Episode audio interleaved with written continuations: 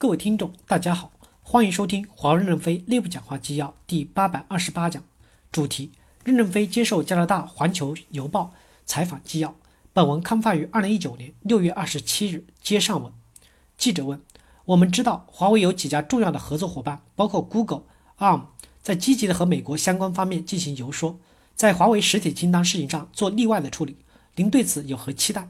您是否在？为华为完全被禁止与美国公司的合作的情况做一些准备，还是说你预计部分的关键供应商可能获得特许为华为供货呢？任正非回答说，美国的供应商站在自己的利益角度去积极的游说政府放松管制，这是可以理解的。我们也需要大量的购买他们的产品和技术，但是我认为美国不会取消实体清单，并不是因为我们犯了什么错误惩罚我们，而是美国想要消灭我们才把我们放入实体清单。我认为。美国是欲加之罪，何患无辞？所以美国短期内应该不会处理这个问题的。记者问：“您认为华美华为美国的供应商的游说工作不会成功吗？华为是在做他们无法继续供货的准备吗？”任正非回答说：“我没有说他们不会成功，我认为他们的努力完全可以理解。我们不怕美国实体清单对我们的打击，是基于三个基础条件：第一，内部高度团结一致。在特朗普没有打击我们之前，我们公司内部还是比较松散的。”特朗普打击我们以后，我们内部求生存、求发展，更加团结一心，而且意志更加坚强，大家工作干劲和热情更加的高涨。第二，建立广泛的统一战线，比如美国公司不供应器件给我们了，我们并不迁怒他们，我们能理解他们，还是要积极的与他们合作。无论外国企业还是中国企业，我们都会敞开怀抱，以更大规模的合作。只要能给我们提供帮助的企业，都要加大合作。这就是得道多助，失道寡助。我们是建立了一个广泛的统一战线。第三，坚持大方向要正确。美国打击我们的五 G，只是我们网络连接产业的一部分。我们不只是五 G 领先世界，光传输、光交换、接入网和核心网也是远远的领先世界的。这个产业依靠我们的自己的芯片和软件，完全可以独立存在，不受美国的影响。目前受影响多一些的是终端，我们努力用一到两年来调整，也能完成终端的持续增长。即使受到美国实体清单的影响，我们的 P30 手机在发布后的八十五天内销售了一千万台，说明用户对我们的信任并没有减弱。截止五月三十日，我们的终端已经销售了一亿台。所以，终端遇到的困难，我们会在下半年或者明年逐步得到克服。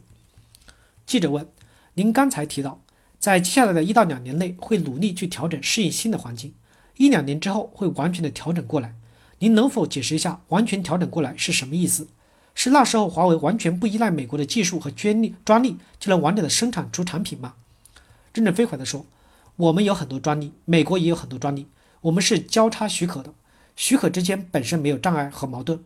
但是我们永远都不想离开美国的技术和部件产品给我们的支持，因为我们用了美国的技术部件来组成华为的产品，会更加的先进，能更好的为人类服务。我讲的是两年以后，我们应该没有生存的困难。”记者问。为什么会没有生存的困难呢？从现在到两年之后会做哪些调整呢？任正非回答说：“我们通过自己的研究和合作伙伴的研究和公关，在供给上不存在什么问题。”记者问：“今年年初您提到，即使没有美国的芯片，华为也能够继续生存。五月中旬时说，美国的事件对华为的增长有小幅的影响。最近又提到，美国的事件对华为收入的影响规模可能在三百亿美元，似乎这个影响还是蛮大的。”这个阶段到底什么时候发生了变化？有哪些变化比我们预想的更加恶劣？任正非回答说：第一，所有核心的尖端芯片我们都没问题，都可以完全自己供给，保持产品的高度领先。第二，少量的部件更替需要更换版本，在版本的切换期间产能上不来，这对发展有一些影响。第三，关于三百亿美元，外界可能认为是很大的数字，在我们的眼中是一个小数字。因为我们原本预测今年能实现一千三百五十亿美元的收入，下降三百亿美元，还有一千亿美元的左右，这是我们的预测。实际上，现在的财务报表反映出来的真实情况比我们预测的要好一些。记者问：“您的意思是今年收入下滑的预期相比原来的预测不会达到三百亿美元这么多吗？”任正非回答说：“有可能要少一点。”记者问：“大家很关心数字，现在有没有最新的预测？”会受到多大的冲击？比如说两百亿，任正非回答说：“这个没有预测，我讲话比较极端一点，就留有一些余地，还是要看下半年的报表。上半年的报表不代表全年的情况，因为前四个月是高速增长，实体清单出来以后，五六月份开始有点影响，但是影响不大，因为生产有惯性，我们预计下半年开始会有一些影响，但是影响有多大，现在还不能肯定。感谢大家的收听，敬请期待下一讲内容。